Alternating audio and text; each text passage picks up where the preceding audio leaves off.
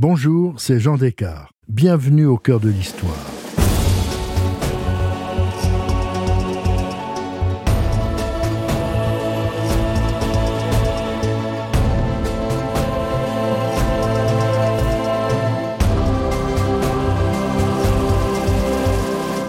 Dans ce nouvel épisode en deux volets de notre série sur les conseillers de l'ombre qui ont influencé les puissants, je vous raconte l'histoire étonnante de Michel de Notre-Dame, plus connu sous le nom de Nostradamus.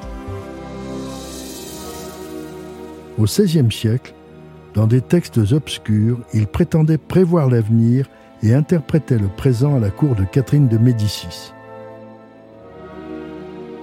Mais qui était-il vraiment? Paris, le 30 juin 1559. La France et l'Espagne, épuisées par une interminable guerre, ont conclu brusquement la surprenante paix de Cato-Cambrésis. Elle est chèrement payée par la France. Pour compenser ce qui est une défaite, deux magnifiques mariages ont été négociés. Élisabeth, la fille aînée d'Henri II et de Catherine de Médicis, épouse le roi d'Espagne Philippe II, veuf de Marie Tudor.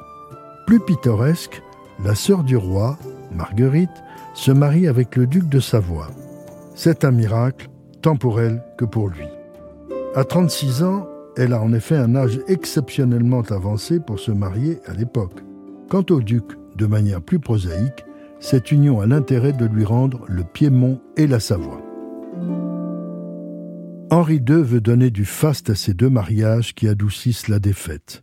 Il décide donc d'organiser des tournois comme on le faisait au Moyen Âge.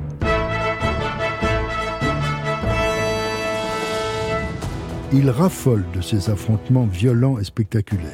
Ces joutes ont lieu rue Saint-Antoine, alors la plus vaste de Paris, 150 mètres de long sur 30 de large. On la dépave, on la sable et on élève de part et d'autre des tribunes richement ornées. Il y a aussi, bien entendu, une lice afin d'éviter un choc frontal entre les cavaliers. Les premiers tournois ont lieu le 28. Le dernier jour, le 30, le roi de France, Henri II, fils de François Ier et marié à Catherine de Médicis, s'apprête à participer à son tour. Il a revêtu une somptueuse armure et sa tête est protégée par un aume rehaussé d'or. Il est empanaché de plumes noires et blanches, tout comme son cheval. Le souverain porte toujours les couleurs de Diane de Poitiers, sa maîtresse. Il affronte d'abord son beau-frère, le duc de Savoie. C'est un match nul. Il fait très chaud. Catherine de Médicis le supplie d'arrêter là. Mais Henri II veut encore une fois affronter son capitaine de la garde écossaise, Gabriel de Montgomery, qui refuse. Inutile de protester, c'est un ordre. Dans sa hâte, le roi ajuste mal sa visière. Il reçoit la lance brisée de son adversaire dans l'œil. Il hurle quand on lui retire les énormes échardes de bois qui griffent son visage.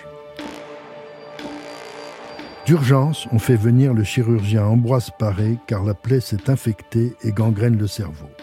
Paré est chirurgien ordinaire de la cour depuis 1552. Hélas, si ce huguenot libéral qui a appris son métier à l'Hôtel-Dieu de Paris est considéré comme le père de la chirurgie moderne, il ne peut rien faire sinon extraire le tronçon de l'anse. Mais les dégâts causés au cerveau sont irréparables. Le choc a été effroyable. Henri II souffre abominablement. Après une atroce agonie de dix jours, il expire dans les bras de la reine Catherine le 19 juillet. Il avait 40 ans.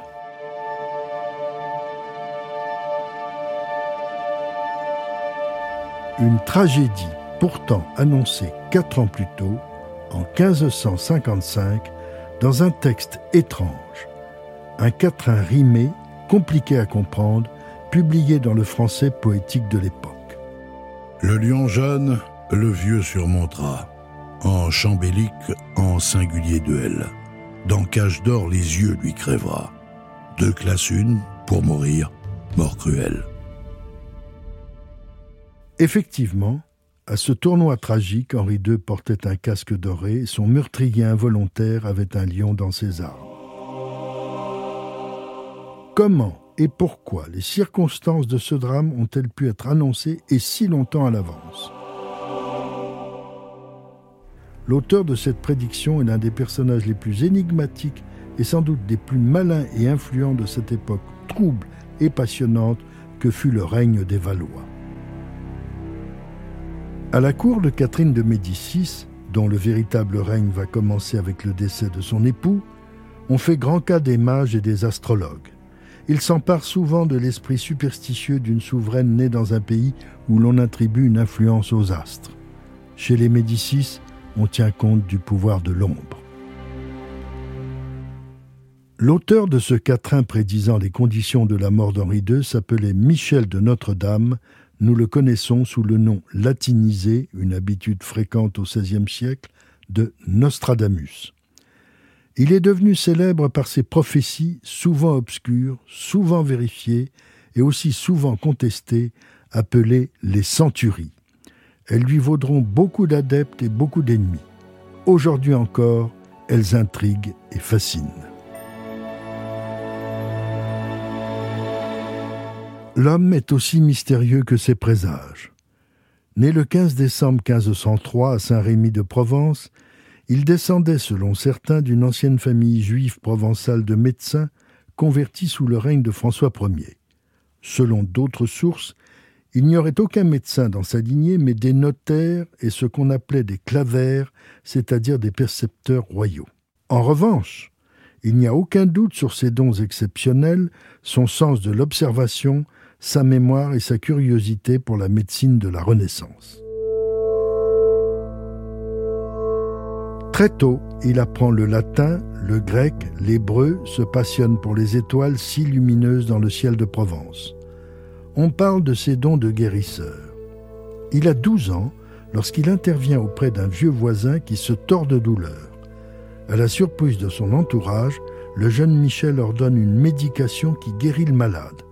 Ce résultat étant inexplicable, l'adolescent se fait des ennemis, il en aura beaucoup. Prudent et refusant de se brouiller avec les gens établis, il quitte Saint-Rémy en 1521 pour Avignon, où il est reçu maître S.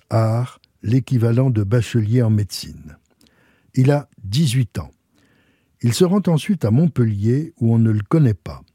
La faculté de médecine y est célèbre dans toute la chrétienté. Il se plonge d'abord dans des études théoriques, mais rapidement, il préfère assister les apothicaires au chevet des malades. Servi par une mémoire prodigieuse et une grande intelligence, il accumule les expériences. Il recueille des recettes qu'on dirait de grand-mère et il en consigne les bienfaits et les inconvénients, démarches rares au XVIe siècle. En 1526, une épidémie de peste, il y en a très souvent, ravage la Guyenne et le Languedoc. À Narbonne, à Toulouse et à Bordeaux, sans peur ni dégoût, le jeune étudiant visite, réconforte et soigne en veillant à purifier l'air par des compositions balsamiques. Non seulement il n'est pas contaminé par le fléau, mais il guérit ceux qui en sont atteints. On l'acclame comme un sauveur, mais on se demande aussi comment il a échappé à l'épidémie. Michel de Notre-Dame intrigue encore et il dérange déjà. Le mal ayant disparu, le jeune homme est reçu à ses examens avec félicitations à la faculté de Montpellier. Lors de la cérémonie, on le coiffe d'un bonnet carré, on lui passe au doigt une bague d'or, puis on noue une ceinture dorée autour de sa toge noire. Le voici officiellement médecin ayant prêté le serment d'Hippocrate.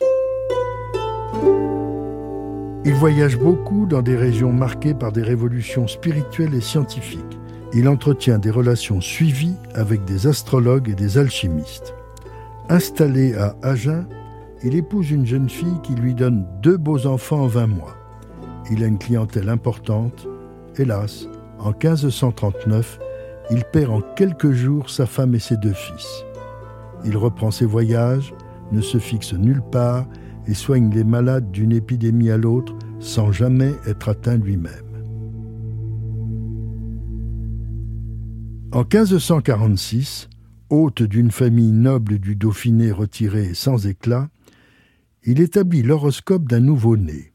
il prédit que ce poupon deviendra l'un des personnages les plus importants du royaume. La prédiction sera avérée, l'enfant sera le duc et connétable de Lesdiguières, maréchal de France, que Henri IV lui-même qualifiera de rusé comme un renard. Franchissant les Alpes, notre médecin de vin croise un humble moine et se jette à ses pieds. Il assure les passants que ce franciscain est un futur pape. On se moque de ce voyageur qui raconte n'importe quoi. On a tort. Car en 1568, le moine Felice Peretti est élu 225e successeur de Saint-Pierre sous le nom de Sixte Quint. Et quel pape Il appuiera Henri III et les ligueurs catholiques et excommuniera Henri de Navarre, le futur Henri IV. Après de nombreux voyages en Lorraine, en Suisse, en Germanie, où il guérit et annonce des prédictions surprenantes, il se fixe à Salon de Crau, aujourd'hui Salon de Provence. Il se remarie en 1547 avec une jeune veuve fortunée et sans enfant, Anne Ponsard. Cette union est paisible, heureuse, ils auront trois fils et trois filles. Michel de Notre-Dame a 44 ans. La médecine commence à le lasser. Dans sa cave, où il est seul à pouvoir entrer, dans le silence et le secret, il déchiffre des grimoires, étudie la Kabbale, cette loi orale et secrète transmise à Moïse sur le mont Sinaï. À l'aide de lunettes, il consigne ses observations astrologiques. Désormais, il ne soigne pas les malades sans avoir d'abord établi leur horoscope. À cette époque, cela n'a rien d'exceptionnel. Peu avant 1550, il commence à publier des sortes d'almanachs avec des présages calculés et expliqués par M. Michel Nostradamus, docteur en médecine, astrophile de Salon de Crau en Provence. Il publie aussi un traité des phares, c'est-à-dire des crèmes pour le visage, des conserves alimentaires et des filtres magiques. Toutes ces recettes mystérieuses doivent être complétées par des instructions secrètes. Aujourd'hui, on pourrait dire que Nostradamus avait un étonnant sens commercial de l'édition, chacun de ses ouvrages renvoyant à un autre. C'est le 4 mai 1555 que Nostradamus bouleverse et intrigue ses contemporains. Le livre qu'il publie à Lyon sous son nom, avec le titre de Prophétie, suscite tellement de commentaires que plus de quatre siècles et demi plus tard, il conserve toujours ses admirateurs passionnés et ses détracteurs acharnés. La première édition comprend 353 quatrains de vers de dix syllabes où l'auteur donne, affirme-t-il, des lumières sur des événements à venir. Pour réaliser ces prophéties, Nostradamus observe le ciel et ces nocturnes et célestes lumières que sont naturelles vont être conjuguées à une inspiration divine. En revanche, il rejette nettement la magie, l'exécrable magie réprouvée jadis par les sacrées écritures et les divins canons. Ces prophéties sont donc inspirées par la contemplation du ciel et par l'inspiration de Dieu. L'homme livre au lecteur un message. Il veut l'avertir, le rendre captif de son verbe. Pour cela, il utilise la poésie. Les prophéties sont toutes des quatrains sur le modèle des poètes du XVIe siècle, mais son inspiration n'est pas poétique, elle est bien prophétique.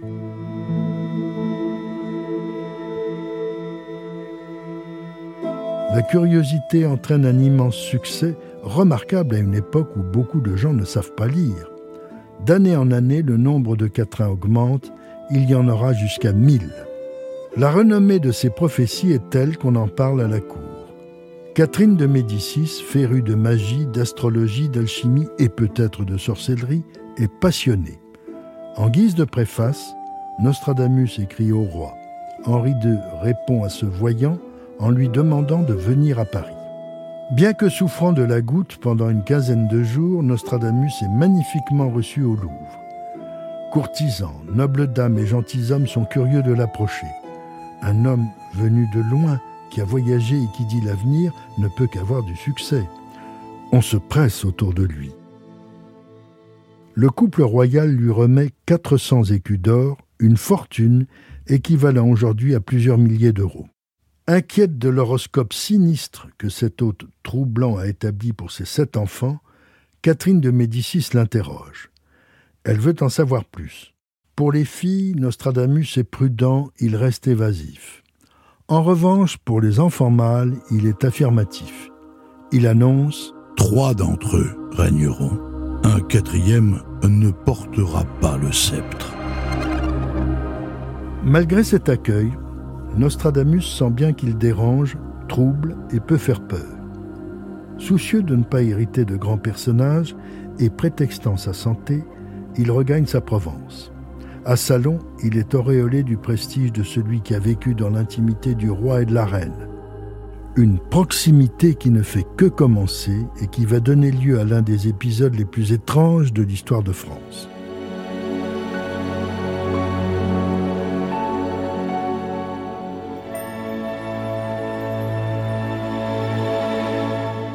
S'il y a une chose que l'on ne peut nier à Nostradamus, c'est son instinct. Il sait qu'en fréquentant les grands personnages, en étant bien en cours dans tous les sens du terme, on excite les jalousies et on alimente les médisances. Un parti puissant se forme contre lui et à Paris, de mauvais esprits, ayant à leur tête le poète Jodel, n'ont pas cessé de le brocarder et de le discréditer. Connaissant bien la nature humaine, il se résigne à ses avanies, les ignore car sa bourse est lourde de ses écus d'or et ses livres ont un succès croissant.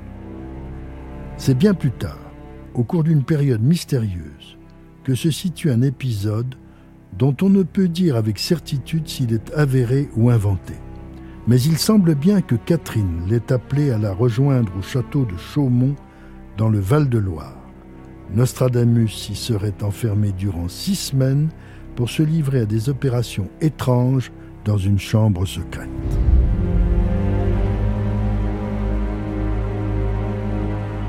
À un moment jugé propice, il fait mander la reine auprès de lui. Il avait vite compris qu'elle était conquise par ses prédictions. Dans cette pièce obscure, un cercle est tracé et seule la reine doit s'y tenir. Il y a là un grand miroir, faiblement éclairé par un chandelier. Aux quatre angles de la glace, on distingue les quatre noms de Dieu en caractère hébraïque.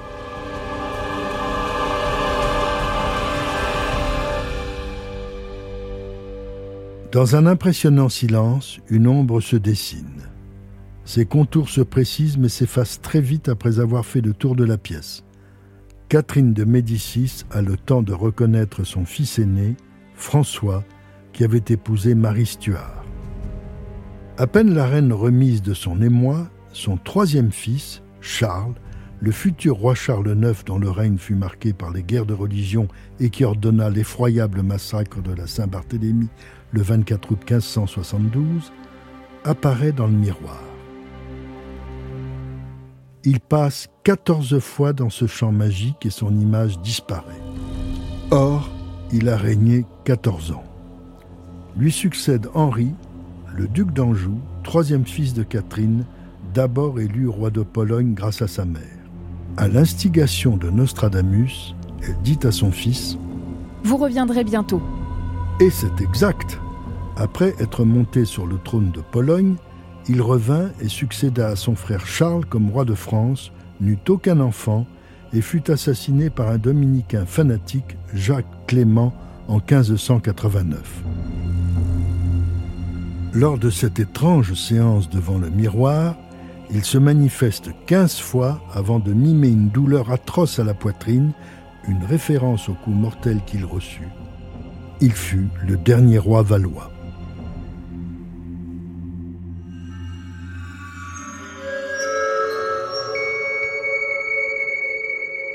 Enfin, ce soir-là, le cousin des rois précédents, Henri de Navarre, devenu le roi Henri IV, apparaît devant le miroir. Il passe 21 fois avant d'être soudain caché par une tache de couleur pourpre. Il est exact que Henri IV, chef de la maison de Bourbon, occupa le trône pendant 21 ans avant de périr sous le poignard de Ravaillac.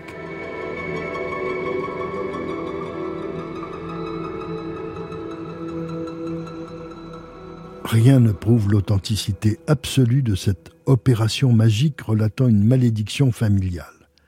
De son vivant, la reine Catherine, dit-on, n'en parle pas, mais elle y fait allusion. Cette séance prodigieuse, peut-être en partie réelle, peut-être en partie inventée, nous est surtout connue par le récit qu'en fit un fils de Nostradamus après la mort de son père, de quoi enflammer les imaginations. Nostradamus ne se contente pas d'écrire et de publier ses prophéties.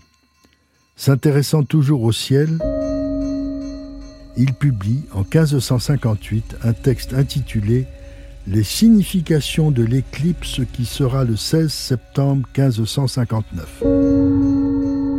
Il prévoit donc l'éclipse un an avant et tente de lui donner une signification.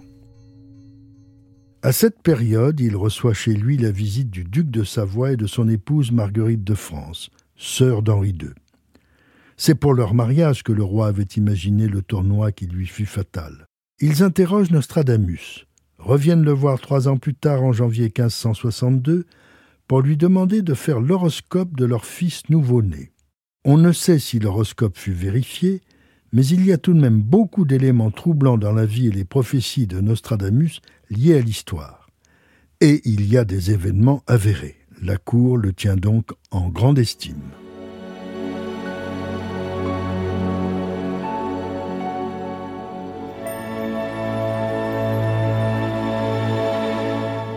À l'initiative de Catherine de Médicis, la famille royale parcourt le royaume pour présenter le roi à ses sujets, restaurer le prestige de la couronne et unifier le pays. Cela passe notamment par le calendrier des fêtes qui fixe, une fois pour toutes, le début de l'année au 1er janvier. C'est ainsi qu'en octobre 1564, traversant la Provence, le jeune roi Charles IX vient voir Nostradamus chez lui à Salon. À cette occasion, Nostradamus est nommé médecin ordinaire du roi. Chaque année, il publie un almanach avec des prédictions. Il va écrire pour celui de 1564 une épître dédicatoire, autrement dit, il la dédie au roi. Devant les notables assemblées, curieux, convaincus ou sceptiques, le roi le comble d'honneur et de présents. On affirme alors que Nostradamus prédit en public au duc d'Anjou qu'il porterait deux couronnes. Et c'est exact, il faut le redire, Henri III fut d'abord élu roi de Pologne, puis roi de France. Quelque temps après, la même année, on conduit le voyant dans la chambre où dort le petit Henri de Navarre, alors âgé de 11 ans. Nostradamus le fait déshabiller et l'examine longuement en qualité de médecin. Enfin, il rend son jugement, cette fois en auteur de prophétie. Au gouverneur du prince, il dit, devant témoin, Si Dieu vous fait grâce de vivre assez pour cela, vous aurez pour maître un roi de France et de Navarre. Quelques semaines plus tard, à Marseille, les deux cousins Henri de Navarre et Henri d'Anjou passent devant une église. Le second, par jeu, prend la toque du Béarnais et la jette dans l'église. Le futur Henri IV, protestant, furieux et penaud, doit entrer dans l'église pour récupérer son couvre-chef. Rapporté à Nostradamus, l'incident lui inspire ce commentaire Oui, il entrera dans l'Église romaine. Évidemment, on ne comprit cette réflexion qu'au moment où Henri de Navarre abjura le protestantisme et se convertit au catholicisme. À Salon de Croix, l'argent et les honneurs affluent chez Nostradamus. Ses prophéties continuent. En 1565, il est nommé conseiller royal auprès de la régente Catherine de Médicis, puisque Charles IX est mineur. Elle le sollicite et le consulte souvent. Mais celui que beaucoup appellent le prophète est devenu sombre et mélancolique. Pour certains, il souffre horriblement de la goutte, mais aussi d'hydropisie. Pour d'autres, c'est parce qu'il aurait lu dans les astres l'annonce de sa mort prochaine. Après tout, pourquoi ne verrait-il pas son destin, lui dont la spécialité est d'annoncer celui des autres? Dès le mois de juin 1566, Nostradamus a plusieurs entretiens avec son notaire Maître Roche. Il lui dicte son testament, partageant équitablement ses biens et son argent entre sa femme et leurs enfants. Il interdit formellement qu'on dresse l'inventaire de sa bibliothèque et de son cabinet, ce qui laisse à penser que s'y trouvaient des documents interdits ou compromettants. il reçoit les derniers sacrements avec piété, avec la sérénité d'un sage, il attend son trépas, il sait qu'il arrive. Le 2 juillet 1566, à 4 heures du matin, Nostradamus, âgé de 63 ans, meurt seul en essayant de se lever. Or, il avait prédit et écrit qu'il serait trouvé tout mort près du lit et du banc. Par testament, il avait demandé à être enterré dans l'église Saint-Laurent. Mais une surcharge, un manque de place rendent cette disposition impossible. Il est finalement inhumé dans l'église Saint-François des Cordeliers, dans un tombeau édifié contre la muraille entre le portail et l'autel de Sainte-Marthe. Le bon peuple est intrigué qu'on enterre avec lui ses archives, ses écritoires, de nombreux livres et des instruments bizarres. Cela donna lieu à une tenace légende. Personne d'étranger à sa famille n'ayant vu son corps, toutes sortes de rumeurs vont naître, souvent extravagantes, car un tel personnage ne pouvait disparaître normalement. On affirma bientôt que Nostradamus n'était pas décédé, qu'il était enfermé dans une chambre secrète du tombeau. Ainsi, miraculeusement préservé et vivant, il continuerait d'écrire des centuries et d'annoncer et de retracer les grands événements futurs. Le grand poète Ronsard connaissait bien Nostradamus, comme tous les beaux esprits de l'époque. Il le considère véritablement comme un prophète et lui dédie ce poème. Ou soit que du grand Dieu l'immense éternité aide Nostradamus l'enthousiasme excité, ou soit que le démon bon ou mauvais l'agite, ou soit que de nature il aime l'âme subite, et outre mortel s'élance jusqu'aux cieux, et de la redit des faits prodigieux, ou soit que son esprit sombre et mélancolique, d'humeur grasse repue, le rende fantastique. Bref, il est ce qu'il est. Si est-ce toutefois que par les mots douteux de sa prophète voix, comme un oracle antique, il a dès maintes années prédit la plus grande part de notre destinée. En 1568, deux ans après la mort de Nostradamus, une nouvelle édition des prophéties est publiée. Les lecteurs se précipitent. Quatre siècles et demi plus tard, elle ne cesse de nous fasciner.